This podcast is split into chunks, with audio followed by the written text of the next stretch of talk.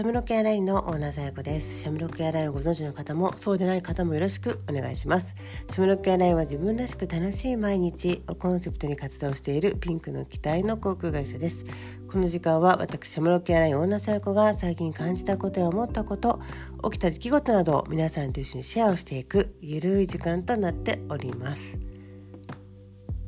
えー、最近ねまた感じたことがありましてあのこれまで自分が過ごしてきた中でね、えー、あ結構自分って女性でいることを意識しているなって思ったんですよ。まあ、どういうことかっていうとあのまだまだね世の中ね女性であるということがまあプラスでない面が正直多かったりするんですよ。で昔から考えてみてもまあ、女性だから損することが多かった気もするしね、えー、第一線で活躍するにはまだまだハードルが高いなと思うことも確かにありました。で今でもそういったことでね活動をされてる方もいらっしゃるから、えー、あくまでも個人的な、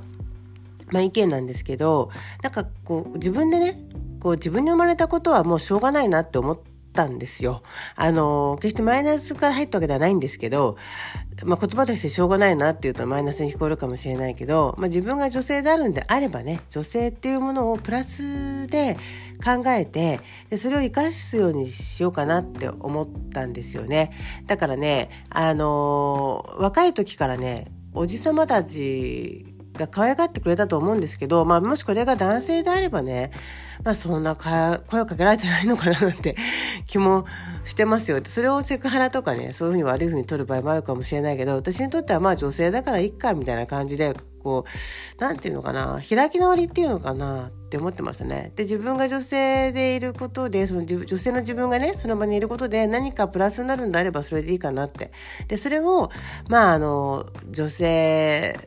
をねバカにしてるとかねなんていうか女性だからってみたいに言うことはいくらでもできたんですけどただねでもそれでいろんなことを経験させてもらいましたね。でお話もいっぱい聞きましたしね。でその中ではまあそうやって女性だからなんて思ってるのは自分だけだって実は全然関係ないかもしれない。なぜならお前が男だったらいいのになとか言われてきたってことはですねまあそもそも性格が男っぽいのでね。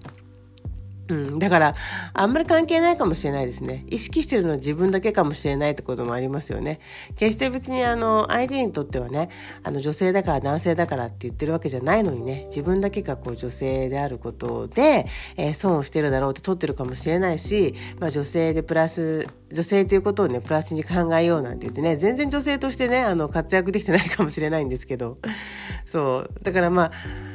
えー、っと、またさらにこの、枠を超えるとね女性だからっていうことよりも自分であることをプラスにしたいなと思いますね。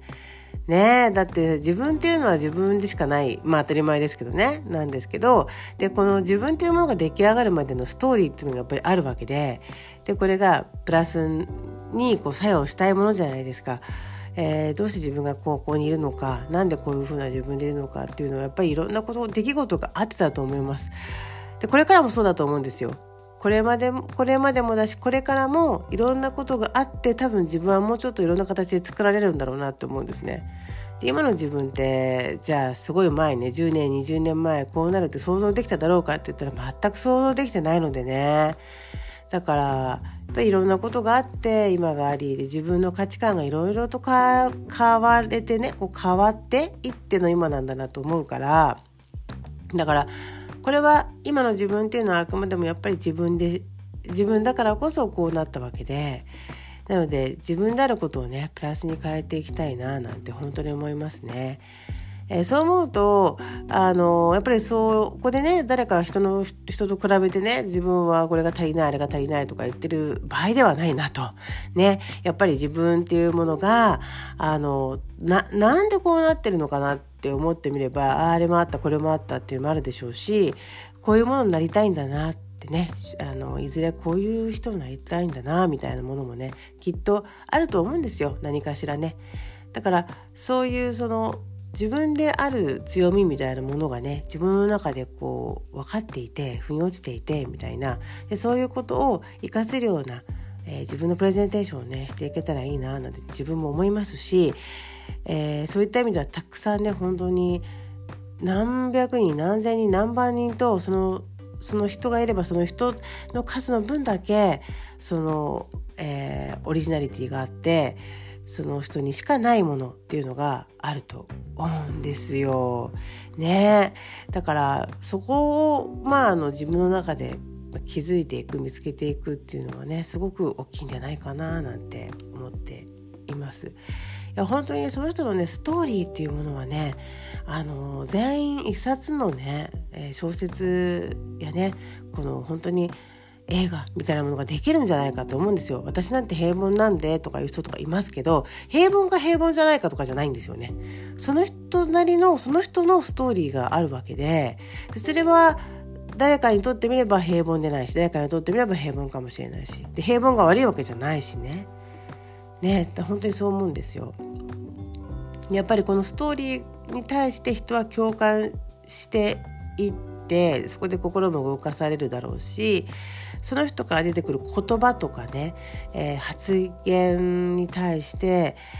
えー、人が心がこう動き共感してそしてこの人ってこういう人なんだないいなとか信頼関係が生まれたりとかねお仕事なんかもそれでやっぱり成り立っていく部分があると思うんです。仕事に限らず恋愛関係とかこれが家族間だってそうですよね。やっぱりあると思いますよ。その人からやっぱりその人が過ごしてきたそのストーリーの中から出てくるその人の性格や、えー、表情見た目みたいなものが出てくるからやっぱりこのストーリーっていうのはすごく大事だしね。自分で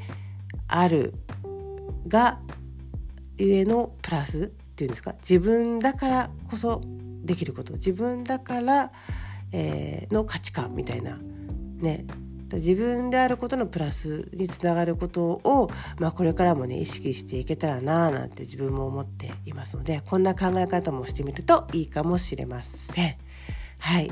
えー、それでは今日はこの辺でではまた。